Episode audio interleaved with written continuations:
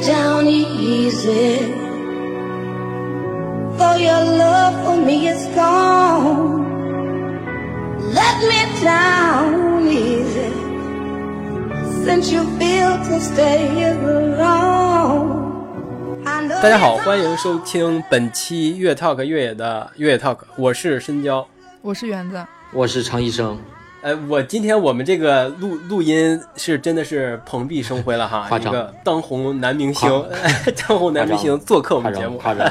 你看常医生已经发出了自己的声音嘛？刚才也说了他是常医生，主要是这样的，是我们之前是在一场活动当中就认识了常医生，跟常医生见了一面。呃，在这个一年之前吧，大概在这一年的时间中，我是看着常医生是呃出现在各种当红的一些时尚品牌、什么大牌的一些广告当中，还有一些什么时尚杂志、一些美学杂志的拍摄当中，反正到处都能看见他，到处都能看见。这个。一句话总结就是你你看着常医，你看着常医生成长起来，是这么说吗？哎，那咱咱我想这么说，但是也不太合适，是不是？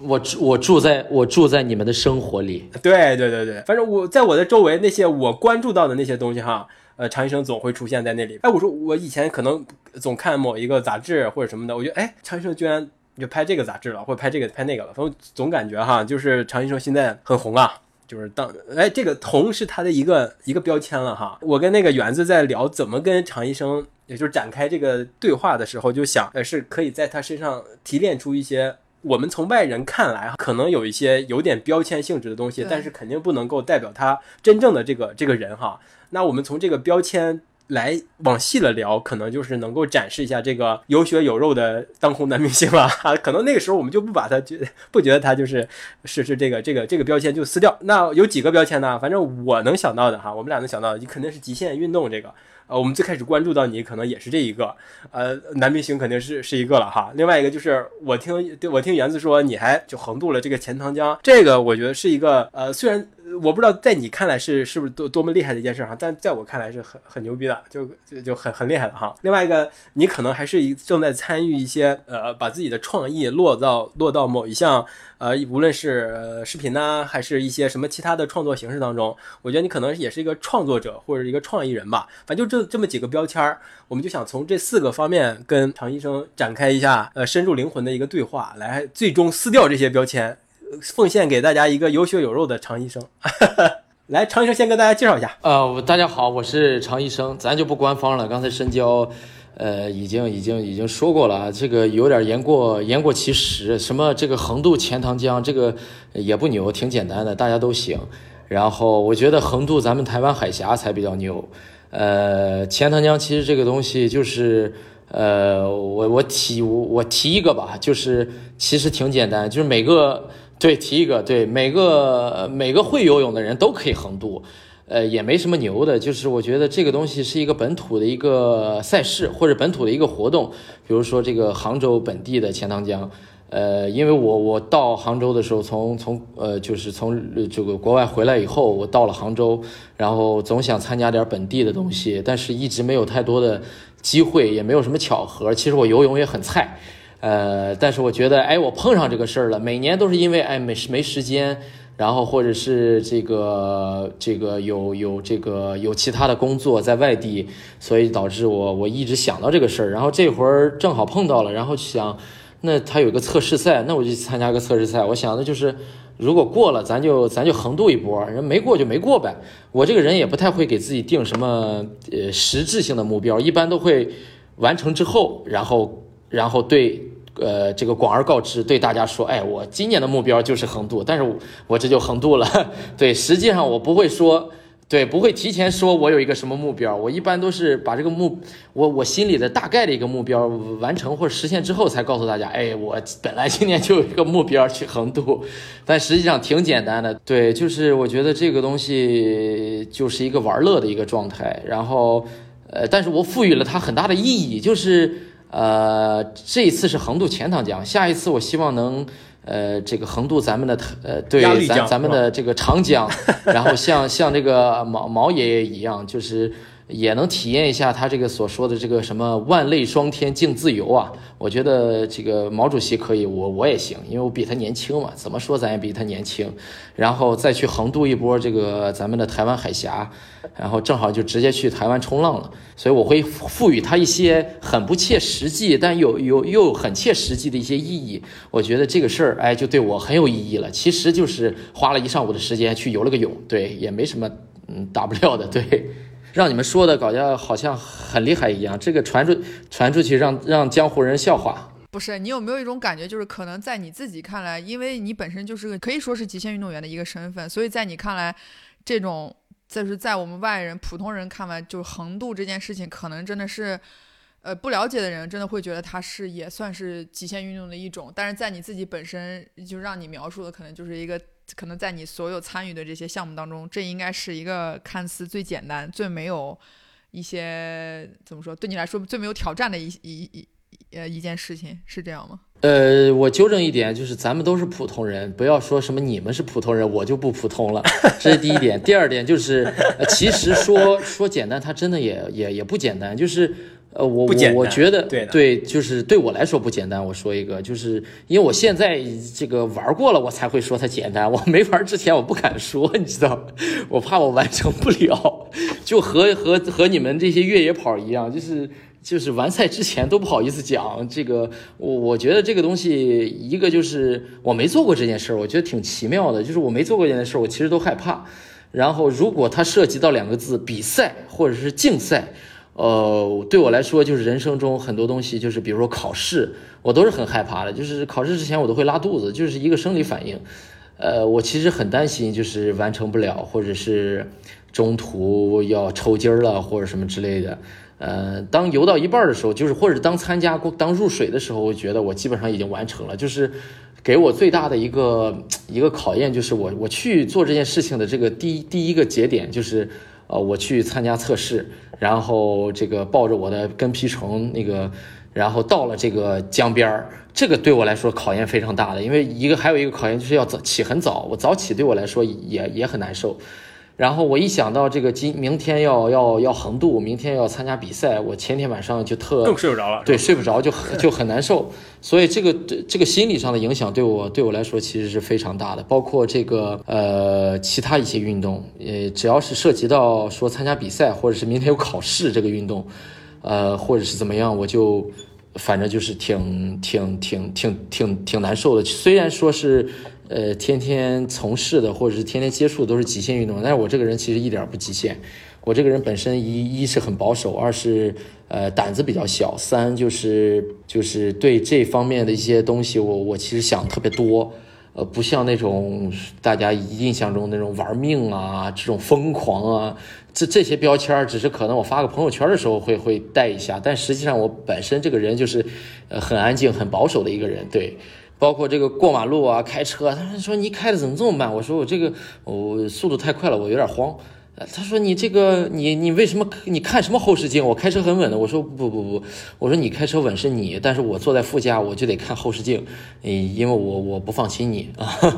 就是我其实是一个很很保守的人，对。怎么讲？我觉得你你的性格保守，跟你从事的这项完全不保守的运动来说，是形成了一个非常反差的一个对比。对，所以，我我现在才还活着嘛，就是很多同伴都受伤的受伤，去世的去世，是有这个都那个。我之前遇到一个漂移赛车的一个呃拍广告的时候，然后遇到一个漂移赛车的一个教练，然后我开车，他坐副驾，他就说我特别适合当一个职业赛车手。我说为啥？我说这我对速度这么害怕。他说因为你开车特别仔细，我发现就是他跟了我几天车以后，他说只有真正保守、仔细、非常苛刻，对不管是对道路还是对这些。环境可能会发生的事情，判断提前判断的人才能成为真正的职业车手。呃，就是越是职业的，我觉得越越小心，越胆小，所以才能长久的呃玩下去。包括国内的呃翼装飞行的这个一个前辈就说，谁玩的翼装飞行最好？那就是活着的玩的就是最好的。我觉得就是能把自己的一个也不能说职业生涯吧，对，也吹吹牛的话是职业生，能把自己的运动生涯。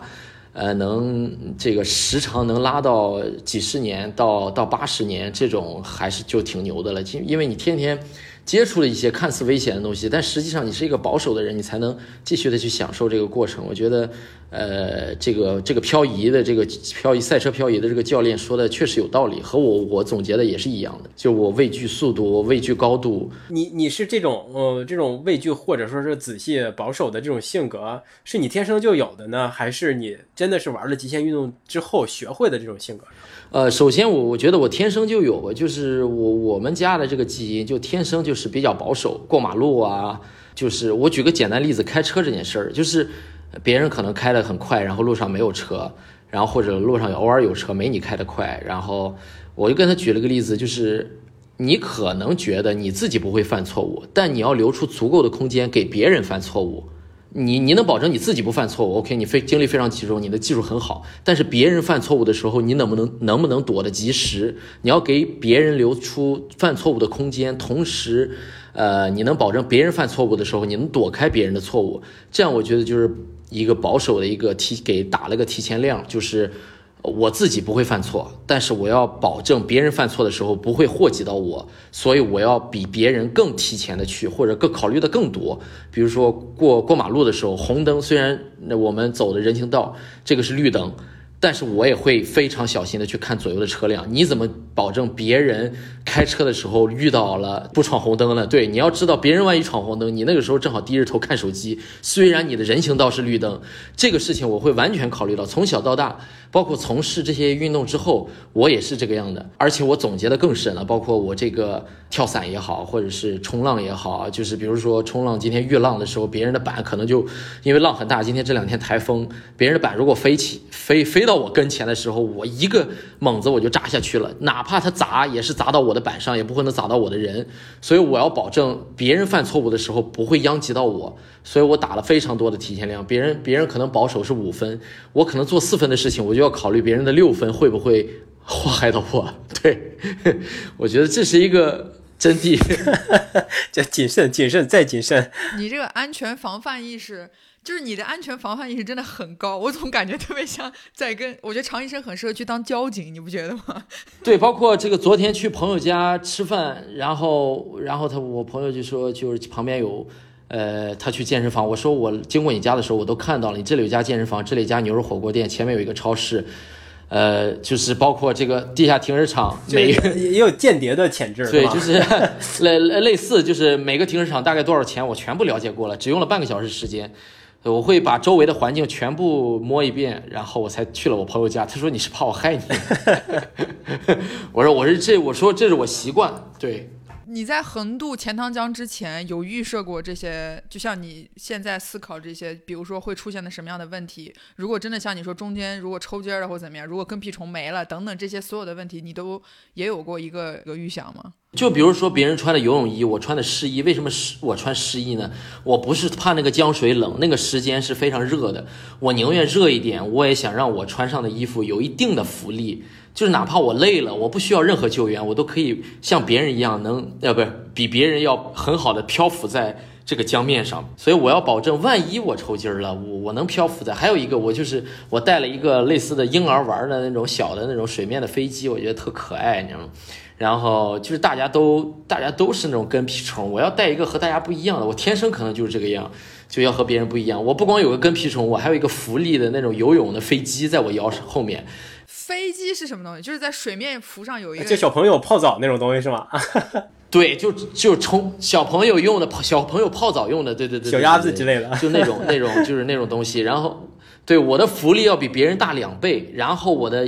游泳马甲、游泳背心儿、我的湿衣还比别人要大一倍，所以就是别人全江面的人出事儿了，我都不出事儿，你 知道吗？就是还有一个还有一个事儿就是。我的跟屁虫里我还放了坚果和巧克力，你知道吗？还放了一瓶水，所以就是别人在江上，我就举个天灾人祸的简单的例子，大家都飘走了，都飘到海里了，从钱塘江一直飘到海里了。你能比比人多活两天是吧？我的存活率绝对是百分之最超过他们百分之。多少是说不说不着，就是不管我的求生意识，还是我的这个水面的职业习惯，还是我准备的是否充分，我还有这个 GoPro，我那个我那个那个背心里还有那个口哨，我就是这就怎么也不可能祸祸到我，你知道吗？常医生的奇幻漂流有没有？就是我我这个人是很保守的，就好像别人说你搞极限运动很危险，我说不危险，我说极限运动是世界上最最安全的运动，因为你不了解。你包括跳伞啊，什么跳伞有主主主主伞、背伞啊，然后还要你你你要学过好多好多东西，你才能独立跳伞啊。滑翔伞也有也有主伞啊、副伞，怎么抛啊，然后怎么学习啊。啊，冲浪啊，你先冲这个大浮力的，再冲小浮力的，你一点一点经验的积累、积积积攒，然后攀岩，我们又是有保护的，然后怎么去冲坠啊？要不要带这个地方是不是带了这个合格的头盔啊？然后快挂有多少个啊？去之前要检查什么装备啊？千万不要踩攀岩绳啊！就是各种各样的东西。这这十几年来，我总结的就是，只要你学的足够扎实，只要你是足够仔细，是。不太可能出问题的，就是而且你要打足够的提前量，我就别人可能会喷，别人会什么之类。对不起，我已经把别人犯错误的问题考虑在我的这里面了，所以呃，我觉得我是一个非常非常非常非常安全的一个一个人。是，咱就还是说这个横渡这件事儿，你准备了这么多东西哈，它会不会影响到你什么呀？影响到你的乐趣啊？你你要考虑这么多东西，那你会不会有？呃，在这个乐趣和这个追求安全这这中间会有一个平衡吗？会会会会，我我提前，因为我虽然是这么说，我肯定提前做过测试了，所以呃，它是不是重了，或者是不是拖累我了？我都已经早就总结好了，就是是不是带的东西多了，我是不是要拿出来？在提前一周，我已经完完全全经经过了一个测试。呃，乐趣肯定是绝对是在的，因为包括我还在江面上吃了一个巧克力，别人没有，我有，所以我觉得这这也是一个一个一个横渡的一个乐趣，就是要做一些我觉得。呃，哎，我是不是可以在江上飘着，像一个那个那个叫什么来着，在江面上那个用海带，不是用在海里用海带把自己身体缠住，水獭，对，水獭一样，这个飘在躺在这个江面上吃一点东西，对，我觉得还还很有意思呢，你知道吗？所以我觉得乐趣不光没减少，还提高了很多。嗯，你你看啊，呃，你刚才也提到了说，呃，你会预判到一些这种横渡的一些一些风险吗？那横渡都有什么风险呢？那它好玩在哪儿呢？就是我我我个人就猜哈，因为我也了解过一些，也看之前也看过一些新闻，它应该算是一种形式了吧？我觉得你可以横渡长江，你可以横渡台湾海峡，你可以横渡各种东西，对吧？对。但横渡可能就是一种形式，你它它好玩，你你你感觉呢？是很很符合你的预期吗？就是你觉得它确实很好玩吗？呃，还是蛮有意思，就是明年我也会参加的，包括横渡，你说横渡长江这个我也查过了，但是要去什么南京要做四次测试，我说那我没这个时间，我的时间很宝贵了，你也说了，都男明星了，哪有这么多时间，对吧？档期很很很满的，对对对，时间也是也是金钱，所以就是如果他能简单点，我也会去参加其他的东西，就是横渡这一点，我觉得，呃，因为平常你要去钱塘江里游，你可能就是十四天。呃，十四天就是行政拘留这个意思，你知道吗？就是平常你是没有机会的，就是平常你比如说你去海里游泳，这很多机会；你去什么什么呃什么湖里啊这种景区里游泳也也是有机会的，就是开放的。但一年只开放一次，能在钱塘江去游游泳，然后感受一下。呃，每一次你你到了钱塘江，哎，我告诉你，你哥我当年在这里还游过泳了，我就平常下不去，一年只每年只有九月份能能报名，还不一定能选上女，你知道吗？就是我觉得就是是一个人生的一个嗯乐趣吧，或者笑点。但是你说它有多？上面就有，也不是说要做游戏什么之类，而且安全系数也很高。原因是因为它有摩托艇，然后也有桨板在旁边巡护，所以也不会出现什么问题。我觉得，而且每年都举办，举办了我记得有十多年，我具体数字我忘记了。所以就是它是一个比较规范的一个一个比赛了。当然，如果你能拿前三，那绝对是对你来说是比赛了。但像我们这种就是游玩就是赢了，就是赢家。就享受了是吧？对，享受了就享受了，就是我觉得人生就在于很多事情在于体验。哎，你知道这个事儿了，你就想，哎，这里这到底干嘛的？我要不我也试试。就所以我觉得就是人生要要多多去做一些自己就突然脑子里冒出的一些事情，我觉得还是比较比较有意思的。好吧，那我们就从横渡开始常医生的艺术人生，好不好？我这个引言是不是来的有点 有点狠？我我我天生就是个艺术家，对对，看得出来。对，因为因为你其实刚刚也提到说，你想横渡钱塘江有一个重要原因是你从国外回来之后，本身就住在浙江嘛，就离这里可能也比较近。就是那就往回倒，就可能你刚刚开始涉足到，就是怎么说，算是极限运动的这个开始的时候，是你回国之后吗？还是说你在国外的时候其实就已经有体验过了？不不不，如果回国之后，那怎么咱能怎么叫 young OG 呢？那肯定是十七八 岁呀对哪来的词？啊，就是年轻的 OG，就是我还没老，我就要成为 OG。呃，开玩笑了，就是我十十七八吧，就是我十八岁刚刚过十八岁的时候，我就去呃新加坡读书了，然后高考完，然后。呃，那个时候我在新加坡就开始，因为其实国外讲讲真就是没什么太多的事情，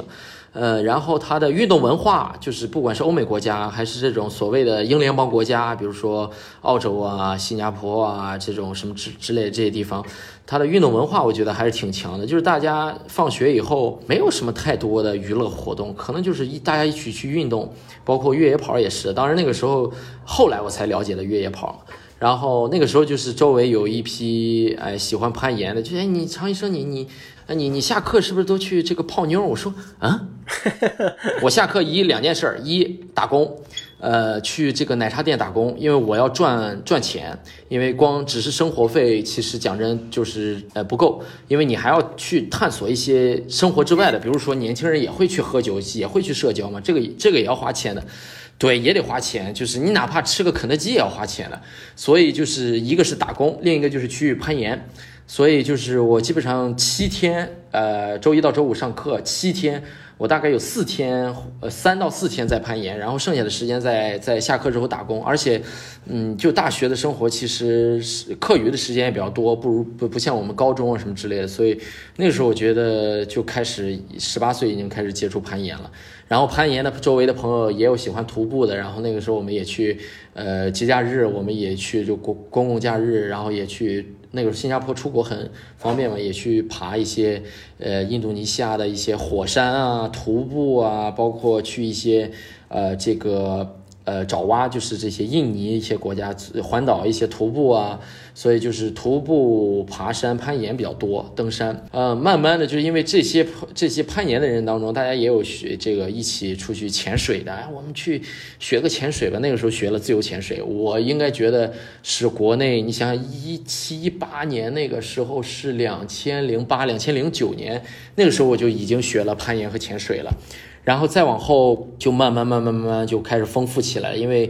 呃，每一项运动它有穿插，对,对，都是连着的，因为它有穿插的很多这些其他兴趣爱好的人，哎，你觉得哎这个也蛮有意思的，去试一下，嗯、呃，那个也蛮有意思的，去去试一下。当然也不是说每一个试了我都我都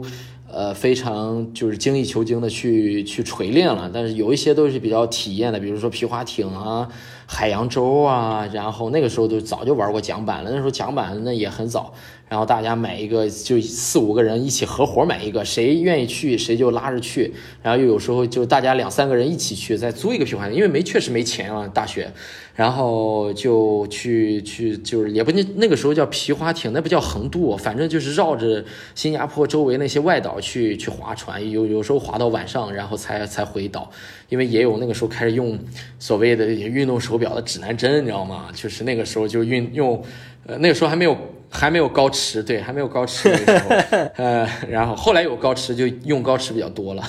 所以就这，我觉得这些东西也能，也不能叫契机，或者是也不能叫，嗯、呃，就生活的方式了，对吧？对，就是自然而然的，你你你喜欢喜欢去自然里跑，自然而然的就接触了这些东西，也没有说我一定要干嘛，然后花了时间要干嘛，就是。它就融入揉在我的生活里了，也没有说特意的要干嘛，去留出来了什么时间要干嘛。嗯、但我觉得有个问题，就是因为你我我听下来，我的感觉就是你可能从攀岩到潜水到其他的这些运动，可能都是怎么说，兴趣肯定是占第一位的，就因为比较好奇，然后也有共同的朋友在玩，因为这个运动就很穿插。但是你是一个安全意识真的很高的这个。的基础之上，当你在涉足第一个这个，比如说攀岩或者是自由潜的这个时候，你内心的那个安全意识会让你觉得，哎，这个东西好危险啊！就你刚开始了解的时候，因为你还不太熟的时候，你会觉得这个很危险吗？反倒那个时候，我觉得没有那么危险。现在我其实觉得没有感觉，对吧？对，那个时候 因为见的经验太少了，或者见的受伤的这个事情太少了，所以我觉得那个时候没有没有现在那种，当然危险的程度不同，对对对那个时候可能就是磕磕碰碰啊这种，你小时候踢足球也会磕磕碰碰的。其实我我我小时候那种五六岁踢足球受的伤，比攀岩这这这些年受的伤要多。我觉得那个时候危险可能呃不会觉得是一个大事儿，就是可能你擦伤啊、脚划伤啊、石头可能碰一下那种流点血，这种这种我觉得都都说得过去，你知道吗？因为你从小就喜欢骑骑自己山地车，然后踢踢足球，不会觉得攀岩这件事情，而且是有保护的，我们从来不去。作死，对我们从来不去作死，就是对对对对对是对 free solo 这些东西，我们讲真，就是它再简单，我们也不会去搞这些事情。因为很多人觉得我我发的一些东西是 free solo，但是因为他们不懂攀岩，因为那个叫暴食，所以就是很多人不了解的，可能觉得这这是什么无保护啊什么之类的。那那其实是暴食，而且你你可能会遇到危险，比如冲坠，然后折了一下脚，扭伤了一下膝盖，这种肯定很正常的。你跑步也会这个样，对不对？这怎么怎么怎么比较安全？在家里睡大觉最安全，在家里看综艺比较安全。所以也不安全。就是，对，也可能会猝死。所以就是，对三高，三高是其实更危险，可能四十多岁你就身体已经不行了。对，所以我觉得还是挺安全的。讲真，就是只是大家不了解。比如说，你像你原子，你现在在在欧洲，呃，呃像欧美这些国家，日常的不就是去大家就是带着孩子，然后孩子可能才一两岁、两三岁，就在那个石头缝里那来回跑，光着脚丫子。对对对对，那家长会觉得危险啊？不会啊。那有几个孩子被石头砸过？没有啊。就是，其实这个东西属于一个属于一个文化差异，小概率事件，对运动文化差异，小概率事件，就是基本上没听说过什么呃意外伤亡啊什么之类的，太少了。那常医生，你看，你说你从很很年龄呃十七八岁的时候就开始接触这种嗯，呃所谓的极限运动哈，嗯攀岩呀、潜水呀，还有划船，各种各样的，有没有想过，或者是呃，就想专注在某一项运动当中呢？你还是就是就还是这种体验，尝试各种各样的形式体验更重要，还是某种技术的提升更重要呢？呃，我我应该分，比方说分分时间段吧，就是我可能在十九到二十三专注的可能就是攀岩，因为那个时候还是非常呃，可以说用牛逼来概括吧。对，就是那个时候，比如说训练也好，或者是我觉得我的那个时候运动表现也好，就我觉得就是能达到一个能达到一个参加参加一个非参加一个比赛吧。我觉得参加呃不错的比赛的那个是自身状态应该对自身状态也好，一个是年轻，然后另一个就是我觉得训练强度非常大，可能那个时候就有点儿现在我所说的那种咱们说的这种词汇叫偏执。那个时候就是我就是要这么搞，我就我就是要完成这条线路，我就是要参加这个比赛，我就是去要保去报时，我下了班儿啊再累我就是要去攀岩馆练，我使劲练，练到我浑身是伤，练到我手指关节这个韧带全部滑车我都要练，滑车了我上药上上这个上器械，然后恢复手指，对还练，我就力拼命的练。那个时候就是状态非常好，精神也非常亢奋，呃，以至于就是你你其实就是越越膨胀的时候，其实越容易跌跌到一个低谷。我感我记得应该是二十三四的时候，我就跌到了一个低谷，就是。呃，反正受伤特别多，手指韧带都很多，十十个手指可能有六个手指都滑车了，然后呃也也没有什么方子，就是贴膏药，每天贴膏药，然后去按那个那个指力球，然后去恢复，就是基本上手都不能弯，这这十个手指头大部分都不能弯了，就到那个程度，我就觉得。呃，我喜欢这项运动，呃，难难道是要追求成绩吗？这给你带来了什么呢？对，就是呃，我当然我说这我我去安慰自己的这句话，是因为咱也成了不了呃运动员，毕竟不是从小搞这些东西，呃，所以就是也会安慰自己，我又不是当运动员，我搞这个干啥？反正那一阵儿沉寂了一阵儿，也没怎么攀岩，就把这个名字事情想明白了，就是有一条线路，我记得是。呃，七七七 A 吧，七 A 也就是五点一二几，反正啊，反正我也忘了这个这个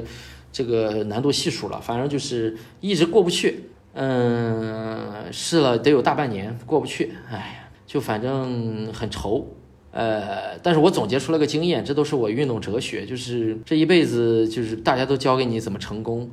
对，然后但是从没有人教你怎么对，失败从来没有人教我怎么去学习失败。我就从攀岩这件事情，就是学到了，呃，尝试九十九次，第一百次也失败，那就他妈的失败就得了，就别搞这些认了对，就是 就是也不是说，哎，我试了，我试了九十九次，我第一百次就能成功，这些东西都是毒鸡汤，你知道吗？千万别信这些。试了是九十九次，第一百次失败也很正常，一百零一次也赢不了，相信我。所以你就要接受这个失败的这个过程，人生大部分的时间都是在失败，所以不要觉得我我我我很努力，我就要怎么样，努力只是其中一个事儿。你要有天赋、时间、运气，运气也占很大程度的一个一个成分。然后包括你随着你年龄增长，你的运动表现，你的你的大脑，就是我们现在三十多岁，从肯定不像二十多岁脑子这么灵活了，你的大脑也会衰减，你的身体质量也会慢慢的就不像以前那么巅峰。然后你想的事情可能也越来越多，生活压力也会越来越大，所以就是不要觉得你你之前很牛，现在怎么不行了，千万不要掉进这个怪圈儿。然后慢慢的我就可能出国，然后就大家就是环盘世界嘛，就是出国背着绳子，可能去了这个去了就是东南亚一些国家，越南啊、菲律宾啊、柬埔寨啊，你你那个经历过那次之是是什么低谷受伤之后，你就开始不追求难度了，就开始玩了，对，就是这个心态一定就是变了。攀岩旅游，就是玩儿，就是人生，咱们就是出来玩儿的，就是老子来这个世界是体验的，不是逼自己成为男明星的。就我有一个问题，但是就像你说的，你这你可能真的是试了九十九次，甚至于一百次，但最后的结结局可能还是失败。所以那个低那个低谷之后，让你明白说，可能攀岩对于你来说，你更愿意去享受这项运动，就是把它融入到你的生活里，不是为了去追求一个真的要过一个就像你说五点几的这样的一个难度。但是你回过头来，有没有时候还还想去再尝试一次？没有，我我只是偶尔遇到了粉丝的时候啊，你就是常医生啊，你你这你水平不是挺高的吗？我还是看你的视频开始学习攀岩的，就会有一些 embarrassed，就是会有一些 呃这种呃这种不好意思，你知道吗？会有会有。尴尬是吧？会有一些尴尬，对，会有一些一点点尴尬，但是我觉得这个也是你人生需要去面对的，就是你比如说那个呃遇到了粉丝，他二十二三岁，我三十三十三十一三十二了，这个东西也是你人生要学习的，就是你当别人发现你不像别人想象的对，不像别人想象那么厉害的时候，你能不能去坦然接受这件事情？其实那个那一个瞬间，我还会有一点点想把头埋到土里，但是我只过了一秒钟时间，我因为我这成长了，你知道吗？我的成长是一个多多方面的、全方位的一个多元化的成长，并不是是只是一个攀岩这件事情，包括这个影射到我们生活，就你会发现有一天你不如以前前一天你那么强了，或者是你不如别人眼中想象那么强了，你你是不是很在乎这件事情？我是我是非常在乎的，但是没有人不在乎，没人不好面子。但是你能不能接受？当有一天我会发现，我会把这个事儿当成笑话讲给周围的人听的时候，我发现我成长了，你知道，我很开心，你知道吗？就是升华了是吗？对我说，我会直接就说，哎呀，现在是你们年轻人的世界，我老了。我我是你们的引路人，我已经把这个事情告诉你们了，你们就去玩吧。对，我说你能看到我的视频，我已经很开心了。你刚你刚才说你你从低谷走出来之后就去全世界各地去攀，还是有有有一些继续你的攀岩的，对吧？对对对对对，不可能完全不可能放弃的，只是那一段时间可能有有半年的时间爬的少了，然后半年到一年的时间爬的少了，然后就天天也也也那个时间也会在玩别的东西，比如说我去潜水了，然后呃去巴厘岛，然后和和大家休闲了、chill 了，然后冲浪了，然后这个出去徒个步了，偶尔想起来，哎，好久上次攀岩都三个月之前了，我们去攀个岩吧，就不会不再会想能不能成，就是大家就当成一种生活去去玩去去休闲了，对，然后呃这个过程我觉得就是一个一个很好的一个成长过程，因为就是很多东西其实我们我们出了出入社会之后，或者是离开父母之后。离开高中之后，离开老师之后，就没有人再教你怎么去面对一些你生生活的落差、生命的落差，怎么去面对一些就是你的不断尝试，然后不不停的失败，然后最后还是失败的一个过程，呃，怎么去面对一些就是呃你不想面对的事情，但是你还是得面对的生活的一些苦难嘛，就是成长的经历，我觉得都是需要去，而且我我大部分的时间都是通通过运动总结出来的，就是没有人在教你了，没有人在说，哎，你应该放宽心，因为大部分的时间都是我自己和我自己在玩儿。我自己每天晚上就是坐坐在椅子上或者坐在床边去想这件事情，哎，是不是这回事？没有人安慰我，没有人成为我人生的导不需师要，安慰，对，对我就是我人生的导师，所以我我自信，我狂妄。别人说，哎，常医生好狂，是有原因的，你知道吗？我相信那句话，我我经历过是吧？对啊，咱经历过是吧？咱有故事。这个事儿能总结出来，就没有人任何我生命的低谷，没有任何人安慰我，基本上都是我自己走出来，都是我总结出来，都是我镜对着镜子自言自语说出来的。就这种东西，我觉得为啥自信？因为咱就是可以，就是这种这种状态。对，我想代表另外一种声音去，因为我在听你讲，我我相信网上一定会有一些人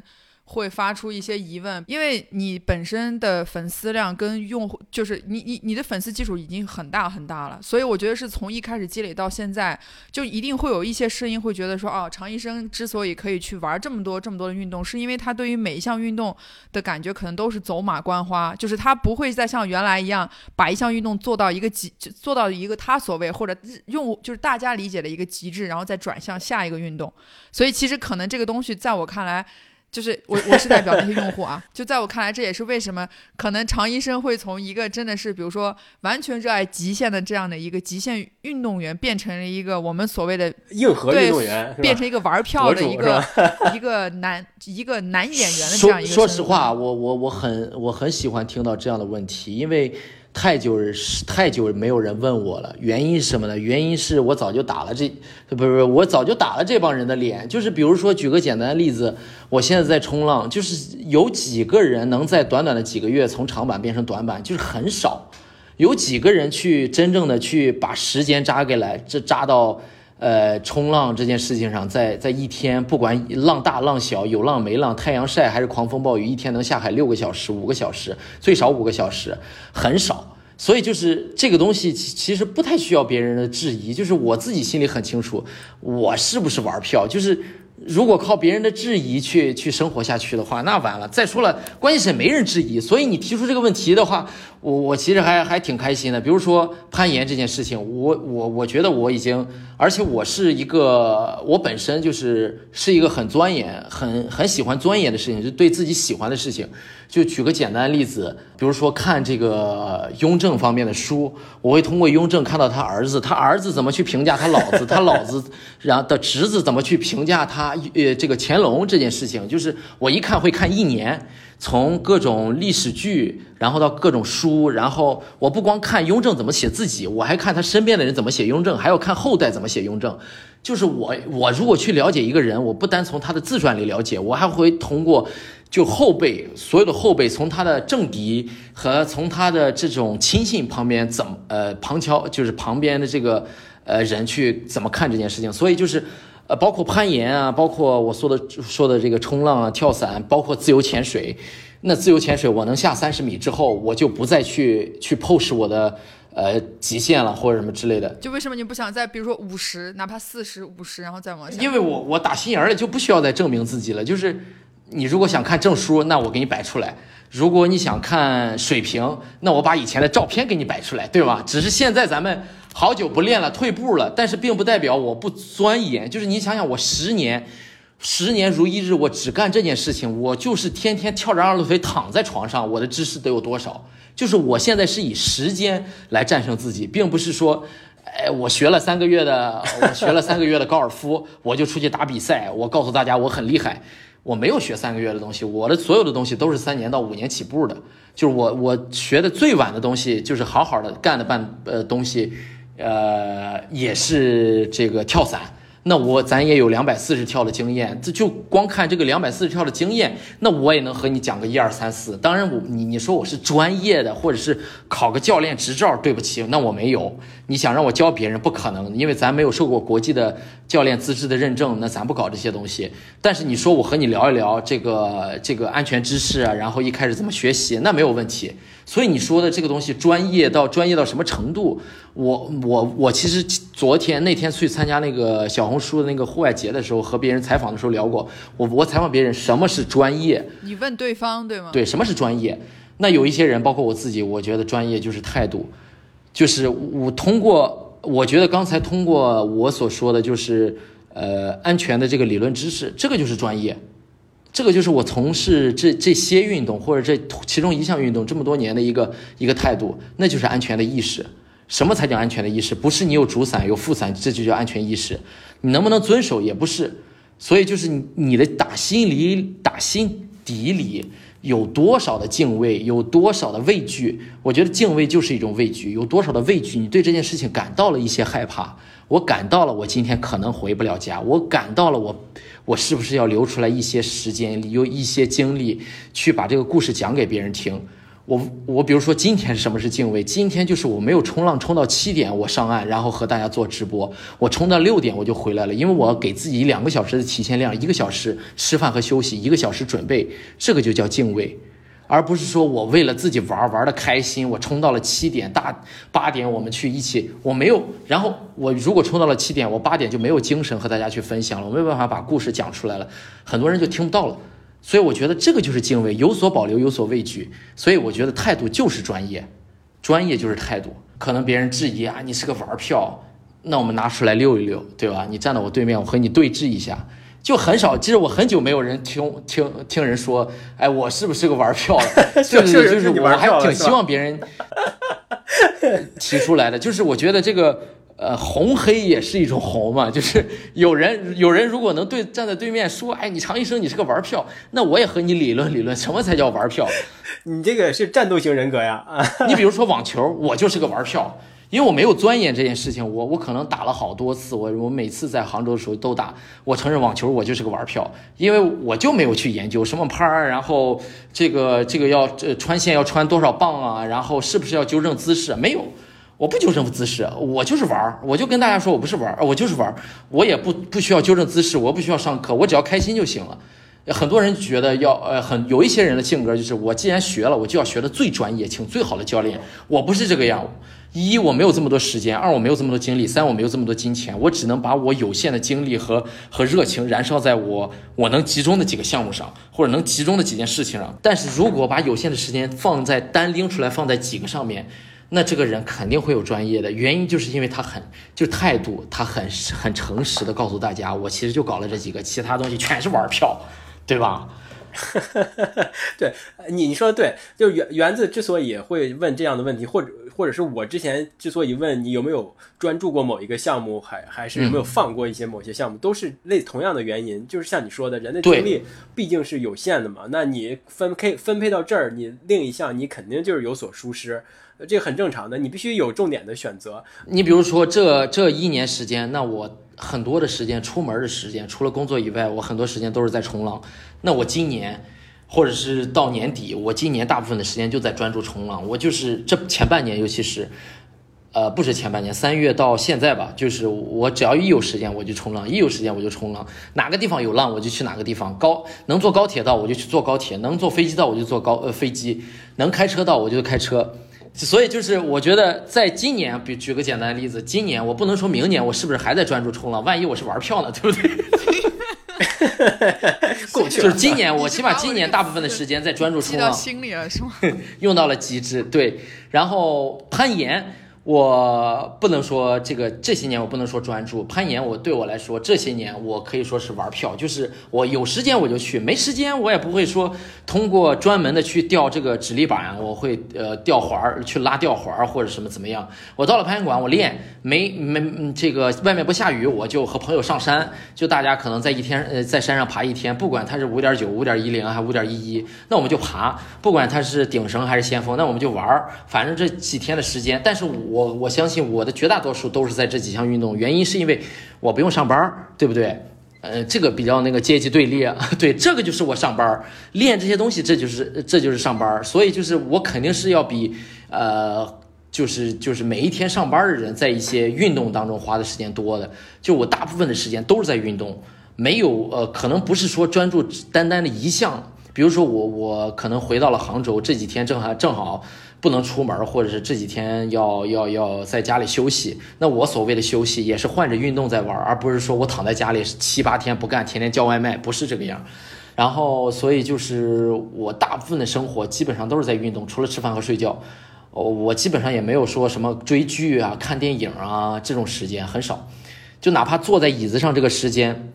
就研究对研研究雍正，对我我我这我这后来我就开始研究朱朱氏王朝，就是朱元璋打天下，然后后面他几个朱高炽啊、朱朱棣啊，然后怎么夺权这些所有乱七八糟的东西，我特喜欢。呃，就开始研究这个明朝了，又开始反反向研究了。就是明朝，呃，之因为因为这个清朝说到了明朝的时候，我就想把明朝再研究一遍，对，又往前走了。所以就是我是属于一个对对一个东西感呃产生浓厚兴趣之后，我就开始有一些偏执，就开始钻钻牛角尖儿，就开始我不行，我今天在在家有事儿，别人问什么事儿，我说我我在最近有事儿，哎，他说什么事儿？我说我对我说你别管了，我我我我说你别管了，我看书呢，我们别那个今天我不出去了，明天再说。呃，就是我我在在我看来哈，呃，那个呃，你之所以你你你可能你可以放心大胆的就跟别人说我不是玩票的原因，就是因为你在你身体最巅峰的那几年，嗯二十三四岁的时候，在攀岩这个项目上，真的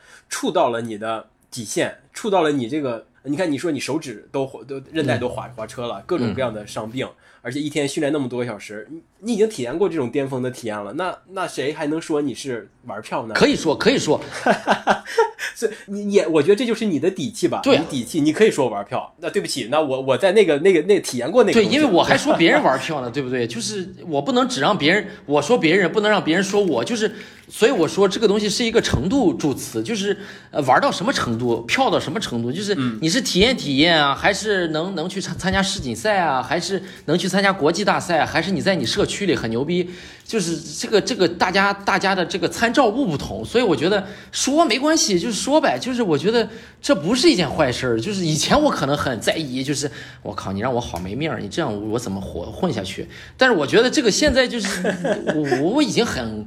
我我年龄已经大了，你知道吗？我就是如果还接受不了别人批评和质疑，我说那咱是咱山东老爷们儿，对不对？山东老爷们儿已经常医生一点点把自己的籍贯啊，然后现在的这个这个婚姻状态啊，一点点穿插在这个那你作为山山东山山东男人，那你在你们家族是不是你以你这个工作状态，算不算是不孝子孙呢？对，我不孝有三，无无无边为大。我这没没编制，你知道吗？没编制。对对 对，无边伟大。对，我要再介绍一下家庭情况。我父母就是，呃，这个都是都是医生，所以我叫常医生。原因是因为我其实挺喜欢医学的，但是我我人生又不能就是分，就是这个这个又不能又不能复制，也不能说不能复制吧，就是我不能有好多角色，我还我还我还喜喜欢军人这个角色，我喜欢医生这个角色，我还喜欢教师这个角色，我对这些角色都有一些呃自己喜欢的一些这个这个点的。但是我如果一定要选一个，那我喜欢我现在的这个我自己。就是如果我还能复制一个人，哎，另一个常医生，你你你去当医生吧，我觉得这个医生这个职业真真真不错。但是呢，我父母又是比较非常支持我的，就是我我要学啥，你愿意学啥学啥，你开心就行。所以我，我很感谢父母这个呃，就是自那种开化的那种思想，就是我觉得人生就是有很多怎么说呢，很多。可能性的让我去探索，就是不管是自己创业也好，还是自己做包包括做 KOL 也好，还是和别人拍这些有意思的这些有内容的视频也好，我觉得人生有很多角色，不一定说一定要有编制，你知道吗？就是就是人生，我觉得只有一种成功，就是按照自己的生活方式生活下去。我觉得我早成功了，我二十多岁我就成功了，所以你现在。让我也不能说离开这个世界啊，就是我觉得如果做写一个盖棺，用一个词汇叫盖棺论定，就给我盖上棺材板儿，然后让我总结写一本书去总结我的前半生。对，前半生不是有五十年吗？我觉得我三十岁我就可以总结了，原因是五十岁的时候我还这样，我就觉得我的天呐，我说我我每天过在一种极端的幸福当中，就是有时候我得说悄悄话，哎，嘘，小点声。别让人别人别人知道了，就是我我怕自己的这种开心就是吵到了别人，你知道吗？我我觉得这个话题聊到这个地方就特别适合转入到下一个常医生的身份，就是不是因为你你有太多的角色想要去体验，但你就只有一一个人人，你就是一个简简单单的男孩对吧？嗯男人男现在是个啊男人，嗯你就没有办法去体验这么多身份，所以就是往。就是我们给你定义的这个当红男男明星、男演员的这个这个这个身份，是不是对你来说就比较契合了？对我不是我不是那个喜欢医生嘛，就是医生这个角色嘛，所以我我考了一些救援的资质，然后还也加入了一些本地的这个救援者、志愿者呃对救援组织的志愿者，然后我也救过人，所以我觉得就是呃救死救死扶伤，我觉得这件事本身就挺伟大的。当然也不一定说一定是成为一个医生或者一个呃救援队的一个领导人物或者是什么什么之类的。我觉得如果呃，身边人有什么事儿的话，就是能能拉一把，能救一把，用你的专业知识救一把。我觉得这个就是我我所崇尚的，并不是说我一定要这个医生这个或者医生教师这个标签儿。比如说我现在和大家分享，我觉得我就是站在讲台上，就是要把自己所所知道的东西和大家分享出去，就是受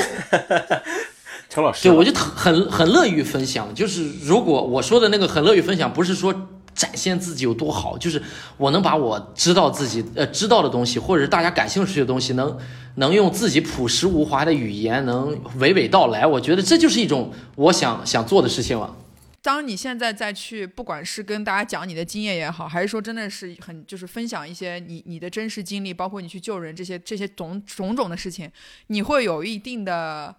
偶像包袱吗？呃，不，我还挺喜欢把自己搞笑的瞬间分享出来的。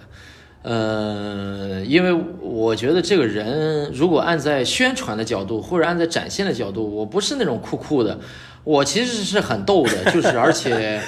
就是我觉得人就是一个立体的东西，如果他只是一个一个平面的东西的话，那这个人缺失的东西就太多了。所以我觉得，如果说一个人有趣比说一个人帅或者说一个人酷，那那就是这个档次要高很多。我觉得一个人有趣才是一个真正的一个。呃，非常非常饱满的一个一个一个形容词，就是哎，这件事儿很有趣，哎，这个人特别有趣，你应该聊一聊，我觉得才是。而且我本身其实，呃，我不又自夸了，我本身就是一个很有趣的人，就是这个比较呃比较比较比较天生的比较乐呵，然后你说弄弄俩菜儿，然后对，然后自己喝点儿，然后还还得自己弄两个杯，哎，干干一杯，咱们对面的朋友，哎，也不知道是谁。好，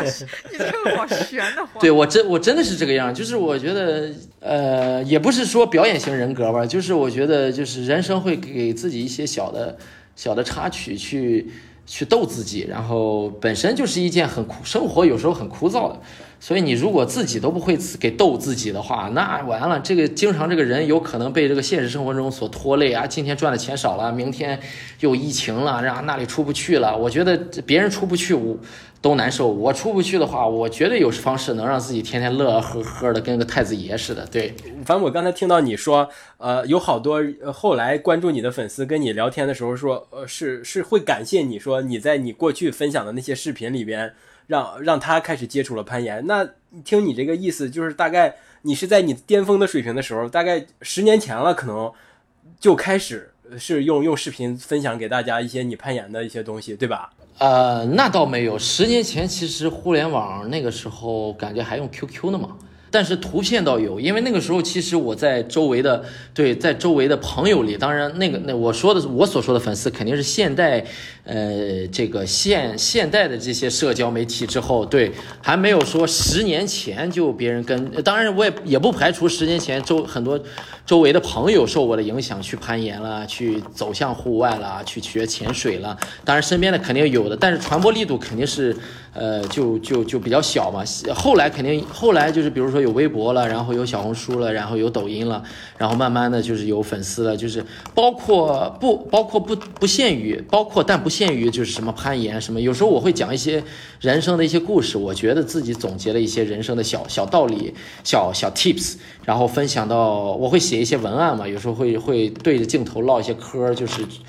会说一些东西。但是还有人从通过我的。呃，发发的一些东西，对，走从一些轻度抑郁症当中走出来的，对，也有，就是也有时候会收到私信说，呃，大哥，我我我看我看了你的，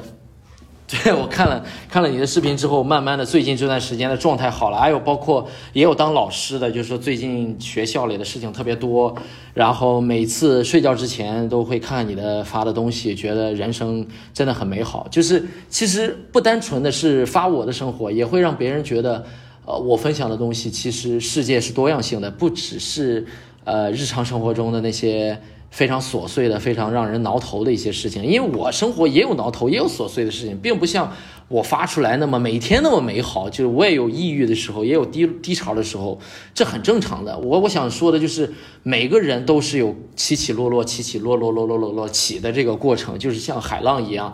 就是不是一成不变的。如果一成不变的话是什么样？那就是水平面，那就是枯燥无味的。每每一天都是一个在一个非常高的高潮的过程中。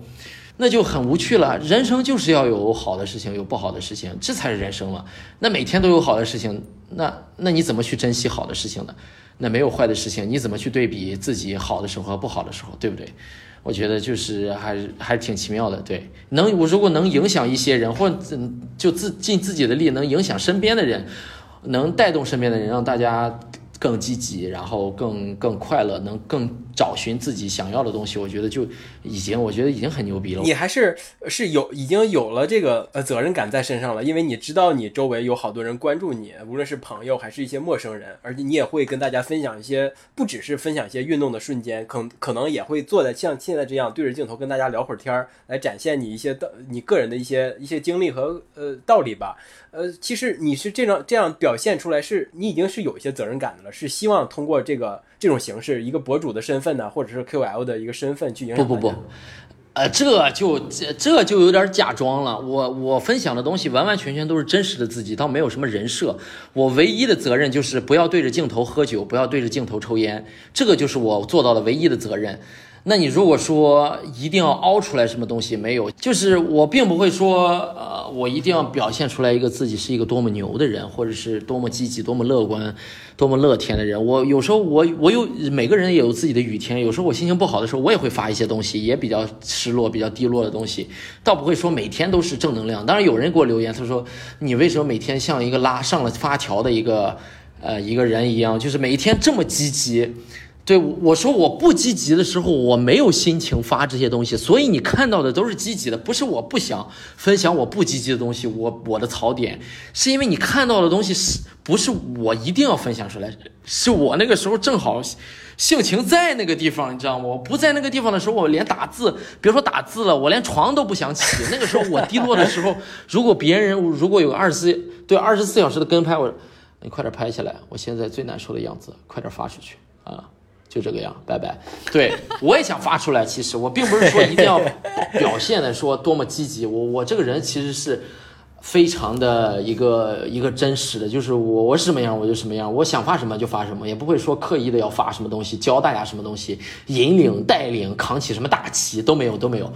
我就是对网络上的东西和我现实的东西基本上一样，除了呃没有对着镜头抽烟这种事情，我觉得我还是要避免的，因为。呃，确实也有年年龄年龄比较小的，比如说刚上大学的或者上高中的，我很多粉丝都是上高中的，你知道吗？就我觉得，对我觉得这些东西还是，呃，不能不能教了，就是这也不是什么好事儿。这是不是你最终？因为之前就是在咱们约的时候，咱俩也有聊过，你也有跟我说，就你现在其实在有一点转向去做幕后嘛，也能也不能叫幕后，就是可能去你去长镜拍别人，就可能主人公不是你出镜了，去你去拍一些更多，比如说你想知道、你觉得精彩这些人的故事或者内容，去想告诉大家。我我是在猜了，是不是有一部分原因是你已经暴露给大家太多常医生的太多面了，但还没有必要再向再去展现更多面给。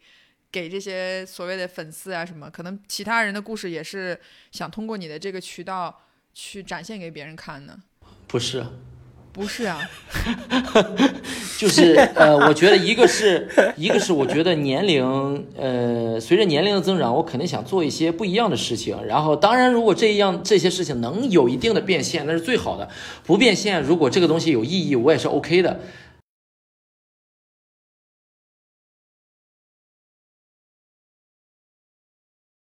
第二点就是，我觉得随着人生的道路的往前开进，我觉得你就像有一点有一点像你说的，我觉得要有一些多重的事情去体验。就是我我觉得我在在荧幕前不是在荧幕前了，这么让你说的什么叫荧幕前，在镜头前，在镜头前，我觉得呃。已经不足以表达你自己了，是吗？对，如果是镜头后，我觉得还可以拍一些，呃，类似我这样的人，比如说他，哎，他这个人很有趣，然后，呃，对，就当然这，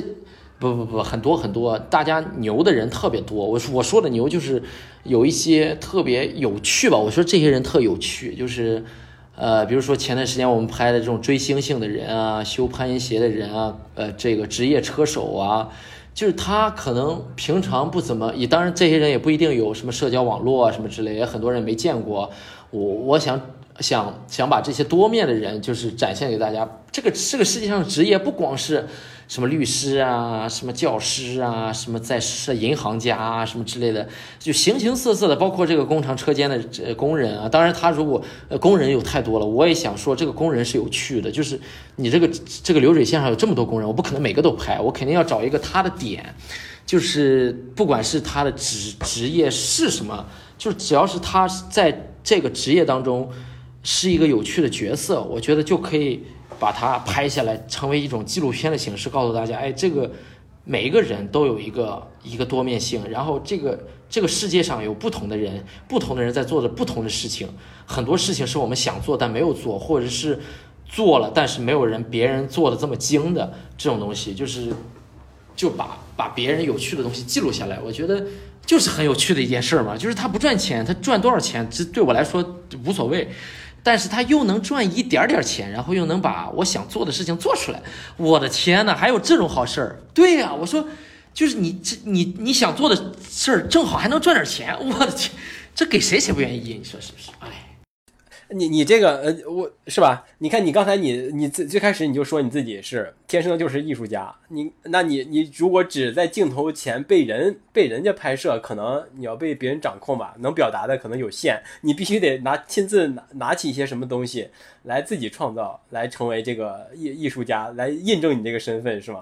那你觉得你拍出来的效果怎么样呀？满满满足吗？满意吗？我我主要其实这个东西导演和拍摄都不是我，我是叫什么监制？监制呢？我查了一下，这个项目发起人是吧？项目发起人，呃，这个对有点像。然后这个角色不光是发起，然后还有一点是润滑油，润滑油的角角色，就是能把这一伙人攒起来。哎，拍的好，拍故事拍的好的人，讲故事讲的好的人，给钱给的多的人。有趣能传到一起，有趣的人把这个项目落地了，我觉得这个就是我我在干的事情。就是有有的人有才，但是呃他没有人记录；有的人对，有的人能拍故事，但是他找不到有趣的人；有的人有钱，但是没有手身边没有趁手的人，也没有有趣的故事。那这些人，那，正好都是我的人，我的朋友，我的团队的伙伴，我身边的人，为什么不能把它放在一起，然后做一件事情呢？我觉得妙啊，真的妙啊，对，所以我觉得是润滑油，对，对我，我现在其实对这对他拍的这个东西非常的期待，我想看一看常医生监制出来这这帮有趣的人到底能拍出什么样有趣的东西。呃，并不是说有多少人看或者有多少人关注啊，就是我我要做这个事儿，就是有点像钱塘江横渡一样，就是有没有人看，或者是有我有没有观众，岸上有没有人给我鼓掌。呃，网上有没有人给我点赞，这都无所谓。我就是因为我要干这个事儿，我这个人就是我是我这内心认定的一件事儿，有没有关注，有没有人支持，有没有人鼓掌，我我都不在乎。我在乎的就是我要做这件事情。我做了这件事情，我晚上第二天想起来，嘿嘿，这常医生你可，我觉得我自己贼牛逼，真牛逼是吧？就是我我会我会我觉得孤芳自赏是一个人的一个很大的一个情绪呃情趣，就是。你能有这种情趣，就是在没有人关注，或者是没有人觉得你牛的时候，你会觉得，哎，我觉得我自己贼牛逼，喝两杯是吧？就是比有对方有没有人，对面有没有人，我觉得我都不在乎，就是我想干这个事儿，我干了，哎，我觉得贼牛逼，你知道吗？呃，你们看我们，你发现没？我们聊到现在，就把真的是那几个所有的标签都已经撕掉了。现在它就它的标签就是润滑油，是吧？啊，对，润润滑油，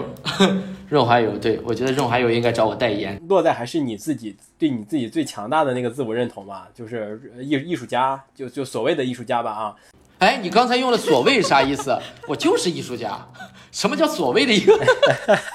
因为什么？因为这个词在社交媒体上或者什么的已经被用的比较烂了。有的一些人好像不是特别爱称自己为艺术家，或者是什么人都可以称为自己为艺术家。但是你可能不太一样，你真的是很认，你不会在意那个结果，你可能会更更专注于这个过程当中的享受，能不能实现你自己的需求？你看，你说到了这一点，就是我不知道为什么别人不想提自己是艺术家，或者不想被称为艺术家，因为我没有关注过别人，你发现没有？哦，我不太关注，我不对，真的我有点自我，就是我不太关注我不关注的东西，包括什么明星啊、综艺啊，别人提起来，你知道谁谁谁？我说我不知道，我不认识。就是包括什么什么事儿，哎，你知道那个谁怎么说你吗？我说这别人怎么说我关我什么事儿？你吃不吃饭了？就是我我真的不太关注我不关注的事情，比如说，哎，这张这张冲浪板卖多少钱？我现在便宜打折，我说我你怎么不告诉我？你是不是有病？就是我只关注我自己特别关注的事情，就是我不太关注，包括你刚才说的，呃，艺术家被人用烂了或者用臭了什么之类。哎，不，我我没听说过这个事儿，反正呃，我就是艺术家，对我觉得我就是生活的艺术家，对，我是我自自我的自己的艺术家吧，牛逼就是牛逼，对我就很喜欢。呃，没拦不住。对，我觉得我们已经成功的把所有的预设的标签全部撕掉，然后就谈，就是回归到之前我们一开始的常医生的艺术人生。你看，包括包括你你们发出去之后，很多人还常医生很自恋，这个人太自我了，这个人光天天吹牛逼啊，然后装逼。我挺好，你知道吗？说明有人听了，说明有人听了，你知道吗？说明有人听完了，有人去认真的听了。我觉得。还是挺厉害的，对我说还是挺厉害的。你想有有人把我这些一个小时的废话都能听完，总结出来，我是一个很自我、很自恋，然后很很狂妄。哎，你这么说我们就不开心了。什么叫一小时废话？我们这我们俩那么那么认真搞了个提纲，跟你聊半天，你说我们一小时废话？不不不不，不是你们讲的废话，是我讲了很多。我觉得我 我其实这些东西很难去提炼，就是只能通通过故事。去去讲一些我心里的感想，就是很难说提炼出来什么这个这个哲学，我人生的什么哲学，我我学习了攀岩，学习了跳伞，有什么哲学，就是只能通过唠嗑的形式让大家自己去感受，呃，生活的魅力，运动的魅力，呃，或者是语言的 语言的不确定性。艺术的魅力，我很想知道，当你一个人安静的安静下来，你总会有一个人安静下来的时候。那个时候，你安静下来的时候，会给自己，比如说，哎呀，想一些脑海中想一些，比如说哲学性的这种东西吗？就就是回答一些自己的问题啊什么，然后把这个就用在下一次的下一次的一个采访中。我会想，我会想，我我这么自由。这么棒！我操，竟然没有人给我扒虾！哎，花钱呢？咱有钱呢，咱雇人扒虾呀！就就之前一个视频，我觉得就是就是说是个时区的问题。我觉得每个人都有自己的时区的。我觉得在这个年龄段或者在这个时间，我我想冲的时候，我就要往前冲；我想做的事情，我就要做。我总结的就是人生就是十年。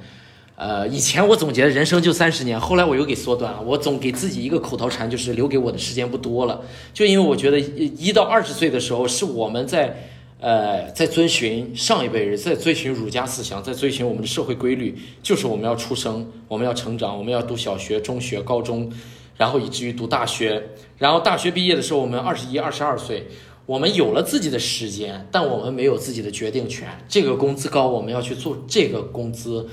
这个薪水高，我们要去干这个活儿，是我们只能，呃，有有我们没得选，我们只能在有限的选择里去做一些小的选择啊，那就是更没得选。然后父母给我们的无限的期待，我觉得在二十多的时候是这个样的。在比如说，举个简单例子，在三十五的时候，我们有了另一半，我们可能有了孩子，我们要为自己的孩子奔忙，我们不能随便辞职，我们不能随便的去。哎，我去冲浪，妈，我去冲浪了，我不能这个样，因为我身边有自己爱的人，我们有自己的孩子，我们要对对另一半、对自己的家庭负责。呃，上一代对我们还仍仍抱着很大的期待，然后三十多以后，我们就开始交代给家庭，可能会带着家庭去旅旅游山玩水吧，这肯定是一定的。但是你不可能说完全的放下身边的东西，去一股脑的冲冲向海里，去做我们的探险也好，或者去攀岩，或者是去世界上危险的地方也好，我们会会心里会想，家里还有人在等着我。呃，孩子后天还要开家长会，我要明天我就要回去，然后留着这种。这种绵绵不断的家庭问题、责任问题、上一代问题，我父母如果生病了，我要在两个小时之内赶到父母身身边。所以我总结的就是在二十五岁到三十五岁，我们又有金钱，又有自己可以支配的少量的金钱，又可以自己支配的少量的精力。所以我觉得人生只有我的十年。我在二十五岁的时候，我遵循了我的活法，但至少我要保持。这个活法要到三十五岁或者三十二岁、三十四岁这个样子，只有这个时间是完完完完完完全全属于我自己的，我不需要对另一半负责，因为人是会结婚的，就可能晚一点、早一点，我觉得不太可能说一个人过一辈子这种事情。我觉得就是人可以晚结婚，但是人自己过一辈子这种，我自目前我没想过，我肯定会和另一个人去共度余生的。就是我我觉得也人也会孤独的时候。我我也很期待，就是在未未未来的某某一天、某一年，有有和和一个人共度余生啊。然后至至少不说做什么伟大的事情吧，也不是说什么一定要生个孩子。我觉得至少我我累的时候，哎，别说话了，能给我倒杯水吗？就是有一个这样的人，我觉得就就很很奇妙，你知道吗？常医生，这个从看起来离大家生活很远的。这个极限运动又扯回了结婚生孩子这种这这种柴米油盐的普通的事情，真的是啊，这还还落地了，落地了啊！我们现在聊聊的聊到现在，其实也差不多了哈，就是我们把我们想要想要问的，呃，你该答不该答的，你该说不该说的，反正我们也都聊了。嗯，不要不要恶意剪辑啊！我其实这个人非常平易近人，而且非常谦虚谨慎，四平八稳。四平，你们。不要给我弄成那种狂妄社会狂妄分子，不会的，不会的，放心放心，这这种形式就是要要还原真实的你们哈，反正就是感谢各位听众收听本期的艺术人生哈，长医生的艺术人生，非常感谢。大家，那我们就就再见吧，跟我们的听众朋友们，呃，如果如果那个什么，如果没录好的话，咱们再录啊，下一期。哦，对，记得关注常医生的微博、小红书、抖音啊，都是常外爱生啊。好，谢谢谢谢，下次再见。那我们就拜拜拜拜，拜拜，多谢多谢多谢多谢。